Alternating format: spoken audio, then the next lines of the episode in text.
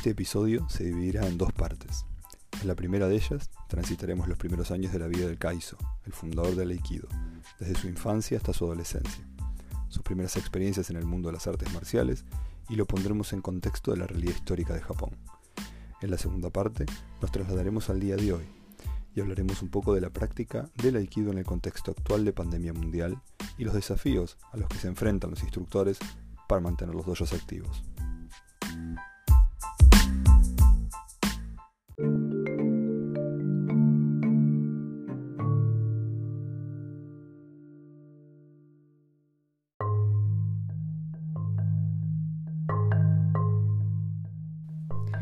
Morihei Ueshiba nació en Tanabe, prefectura de Wakayama, en diciembre del año 1883.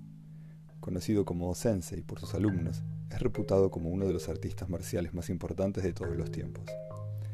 Antes de crear el Aikido, practicó numerosas artes marciales y era conocido por su fuerza y resistencia física.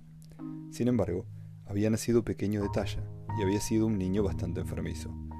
Para superar esto, normalmente se embarcaba en desafíos físicos que ponían en jaque su voluntad y buscaba llegar a los límites de su resistencia. Inicialmente, se volcó al aprendizaje del sumo, ya que a pesar de que su padre era maestro de armas de la familia Ki, descendiente de una antigua tradición marcial, la Oi, Ryu, Jujutsu, Morihei no pudo adaptarse a aprender de él. Esto lo marcó y lo llevó a emprender actividades extenuantes, como por ejemplo caminar con pesados sacos de arroz sobre su espalda. También estudió desde muy pequeño con ahínco el budismo, siendo discípulo del monje Fujimoto Mitsuyo. Después de aprender el manejo del abaco japonés conocido como soroban y haber trabajado para la oficina de impuestos de la prefectura de Wakayama, Morihei se mudó a Tokio, donde como comerciante tuvo un muy exitoso desempeño.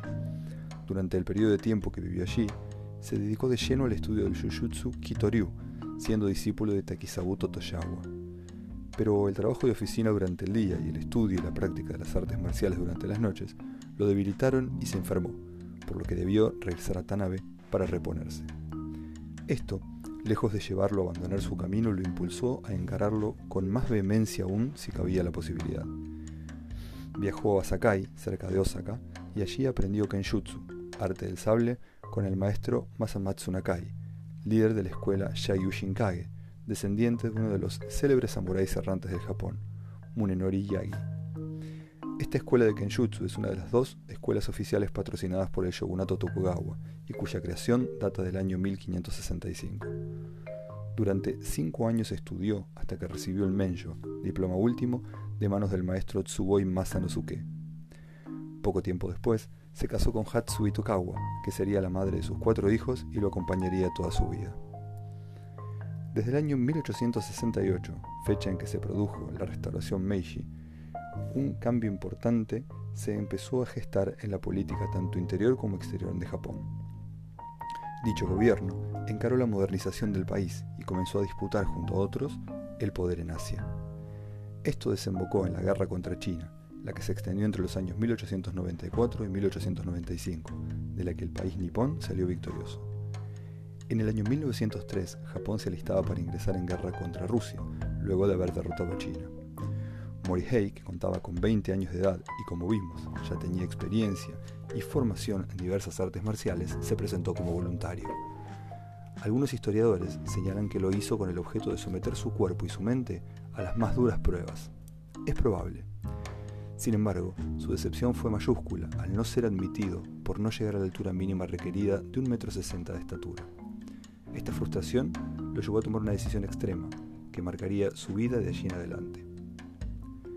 Hemos hecho un repaso de los primeros años de la vida de Sensei y en próximos episodios recorreremos el camino que lo llevó a convertirse en uno de los artistas marciales más renombrados de todos los tiempos. Inclusive, conoceremos algunas anécdotas contadas por alumnos y personas que lo frecuentaron y compartieron con él en esos años.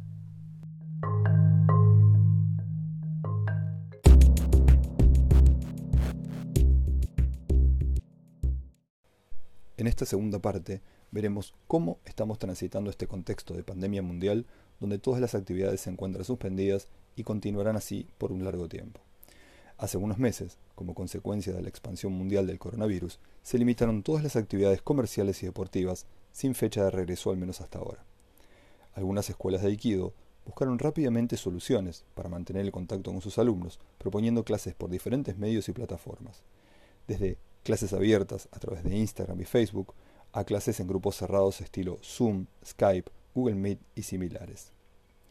Inclusive, el Hombudoyo comenzó a realizar prácticas tres veces por semana mediante la emisión a través de Facebook de videos donde Waka Sensei, Mitsutero Ueshiba, realiza algunos movimientos para entrenar en casa. Es una excelente forma de mantener la llama encendida, pero ¿alcanza?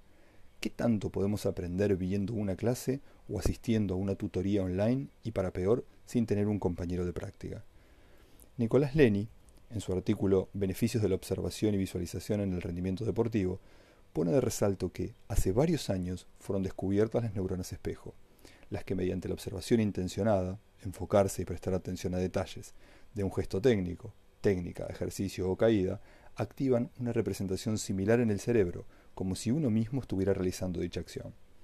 En pocas palabras, mientras que practicar físicamente tareas motrices complejas, como técnicas, ejercicios o caídas, va probablemente a ser el camino más eficaz para volverse mejor en su ejecución, también tenemos la capacidad de generar actividades cortical similar y por tanto potencialmente mejorar nuestras habilidades motoras hasta cierto punto al simplemente ver individuos que dominan esos gestos o imaginarnos a nosotros mismos haciendo dicho gesto.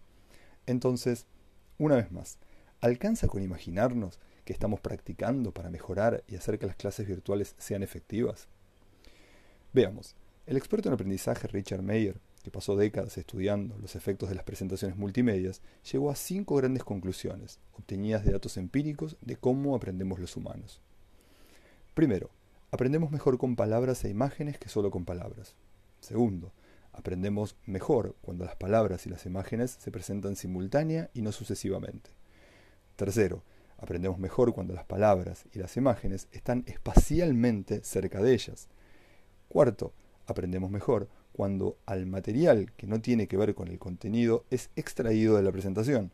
Y quinto, aprendemos más con animación y narración que con animación y texto en pantalla. De esto podemos tomar ideas de cómo armar una clase multimedia y que la misma sea efectiva. Y también que si como practicantes apelamos a la visualización, nos vemos realizando o ejecutando una técnica, se activarán áreas del cerebro similares a las que se activan cuando realmente realizamos la actividad. No solo eso, sino que aquellos que utilizan esta técnica luego mejoran su desempeño, pero con la salvedad, según Stanislav Bartrach en su libro Ágilmente, de que solo sucede con gente que practica la misma actividad. Es decir, con aquellos que ya han practicado o son practicantes de Aikido en este caso. Este efecto no se verifica en los que comienzan su práctica por medios virtuales, es decir, que el acercamiento a aquellas personas que nunca han practicado no sería tan efectivo por estos medios. De todas maneras, entiendo que aquel que comienza en la situación de confinamiento actual, las clases virtuales le permiten un primer vistazo del arte marcial y saber de qué se trata, lo cual es una gran ventaja, ya que muchas de las personas no se acercan al dojo por miedo a lo desconocido, a no saber con qué se van a encontrar, escollo que queda ampliamente salvado. Deberá luego pasado el periodo de aislamiento, concurrir al dojo para experimentar directamente sobre el tatami la práctica. Los resultados de esto lo veremos en unos meses, pero habiendo voluntad de práctica y aprendizaje, en este contexto de disponibilidad de videos y clases virtuales, nos permite seguir conectado con aquello que disfrutamos y buscar los métodos para seguir mejorando nuestras habilidades.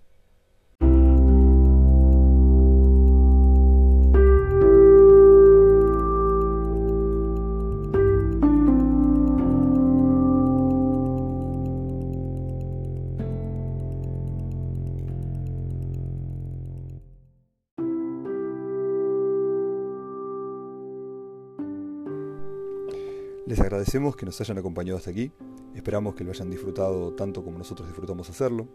Los temas tratados no buscan dar un punto de vista único y la biografía sobre la vida de Sensei se basa en nuestra mejor investigación a través de libros y publicaciones con fuentes comprobables. Los invitamos a seguirnos en redes sociales, estamos en Instagram y Facebook como arroba tomoedoyo. También pueden ponerse en contacto con nosotros para aportar ideas, dejar dudas, realizar consultas o sugerencias a través del mail tomoedoyo.gmail.com. Si el presente fue de su agrado, les pedimos que lo compartan con sus contactos y los esperamos en el próximo episodio.